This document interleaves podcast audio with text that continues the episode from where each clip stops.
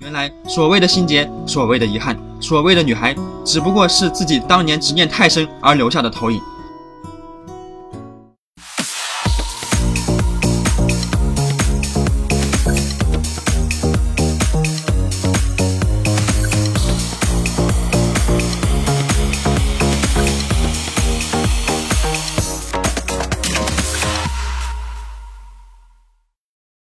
间会磨平一个人的记忆，却无法抹平他对美好的向往与追求。正如陈奕迅在《十年》中的最后那句：“直到和你做了多年朋友，才明白我的眼泪不是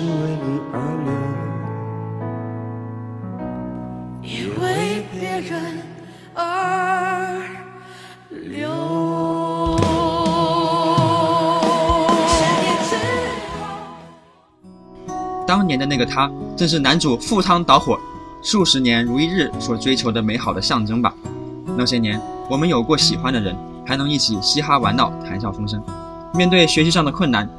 也能安之若素、泰然自若，笑着解答。中考前的最后几日，我们相约着考上同一所高中。你信誓旦旦地答应着我，看着你坚定的眼神，我感受到了你毕生的决心，绷紧的神经也逐渐缓和下来。然而后来你被父亲逼着改了志愿，父母突发的离婚风波又一分一秒地折磨着你，我该怎样拯救你呢？如同游戏中身陷囹圄的两人，现实中从来也不存在什么避难所，该来的还是会来，该离去的还是会离去。那一年后，我们再也不曾相见。正如后传小说里所描述的那样，有的事物无法破镜重圆，即便可以复原，也是需要代价的，而且是惨重的代价。所以，屏幕前的你也请珍惜此时此刻的一分一秒，用力让那些幸福的回忆扎根于脑海的深处。即便他们有一天终会逝去，那又有什么关系呢？也许人的本性就是有缺陷的，也许这个世界就是不公平的，也许自古真情留不住，唯有套路得人心，就是亘古不变的把妹法则。也许老实人就是不得善终的，那又有什么关系呢？在这长长的人生路上。我们所行过的善举、许下的诺言、实现的理想、关爱过的人，也许都与这个女孩一样吧。到头来，一切美好皆幻象，一切痴癫皆信因，一切都会过去，不带走一片云彩、一粒尘埃、一颗电子。但我们就真的能够忍下心去否定这一切吗？去否定自己这充实而虚幻的一生吗？故事的最后，男主阴阳相隔情犹在，魂返红尘与君别，竟然鬼使神差般的。附身在了六十年前那名当时被压在书架下的研究员身上，好似命运石之门贝塔线里来自未来的冈布伦太郎。男主给过去的自己留下了拯救女主与前往避难所的重要线索，于是乎一切都改变了。两人根据提示前往百废待兴的避难所，之后与小伙伴们共同重建了家园，这才有了后传小说《末日之后与秩序之前》关于复原与代价的讨论的后续故事。总而言之，这款游戏的作者在用冰水给正处于寒冬中的我们洗礼完后，还不忘递上一杯浓浓的热咖啡给我们暖暖身子。虽然剧情方面还是有很多诸如逻辑混乱、表达词汇单薄、设定莫名其妙等等的硬伤之外，不论作画、音乐、交互式 IU 都是可圈可点的。最终的结局可谓意料之外、情理之中，算是对那些正处于现实路上，在精神动力上饥寒交迫的人们给予的一点心灵慰藉吧。推荐大家能在 Steam 上喜加一一波，作为支持国产游戏，鼓励创作团队在未来还能够给我们带来更多优秀的作品。三十六软的价格物超所值，除去上述各种正统结局，还有诸如拼图狂人这样的无厘头结局等着你来解锁。同和君只讲自己的看法，一千名玩家心中就有一千位不同的女孩。面对着屏幕前这个似曾相识的他，你又会做出怎样的选择呢？最后再来结合原版剧情谈一谈欲望这个贯穿千古却经久不衰的话题吧。在原版设定中，男主角有着非常严重的精神分裂症，并因此有着一个行动力极强的李人格。李人格准备了物资和囚禁地点，也制作了末日的监控录像和视频，并清晰地了解逃出去的方法。然后看准了男主的表人格，甚至李人格也喜欢女主的特点，用特殊的方式把虚假的末日降临信息发给表人格看。并且在潜意识里默默怂恿表人格，以拯救女主为目的，而用暴力的方式将他捆在了故事发生的小屋里边。所以表人格被蒙在鼓里，对世界末日的降临深信不疑。之后有一个重要的差分选项，将女孩的好感度刷到刚刚好的时候，他会问你允不允许她洗澡。如果选择同意，则会进入 normal end；不同意进 true end。接着表人格去探索那间死过人的房间，其实那间房间里根本就没有人。但是在里人格强烈的潜意识暗示下，表人格真正相信书架下压的人。在前两次探索时，都是可以清晰的看见他强调那个地方死过人，但毕竟眼见为实。去那个地方多了，心理暗示终究会敌不过眼睛的观察，所以每次男主进去探索后，都会收到字条，叫他不要再去了。那其实就是他的里人格写给他的，所以才会是他的字。但是男主并没有理会，所以第三次去的时候，虚假的记忆终于穿帮，从而得出了尸体消失的猜想，并开始怀疑之前是不是真的死过人。在游戏前期的一次表里人格对话后，会有是否强上的选项。而后边第二次对话后，由于那时男主的表人格相对比较虚弱，所以里人格掌握了主动权，控制了男主的身体，成功和女孩锻炼了身体。在 Normal End 中，男主以为出逃到了末日后的沙漠里，然而这只是他的幻想罢了。两人在地下室双双毙命，故事至此戛然而止。在 True End 中，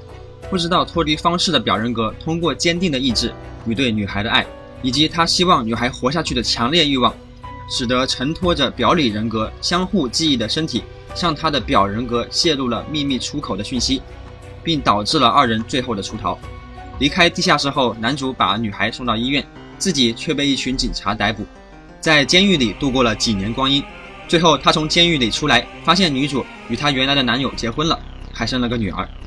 这还是整个游戏最好的结局了。男主犯下的种种恶行固然不能被原谅，但是可悲的是，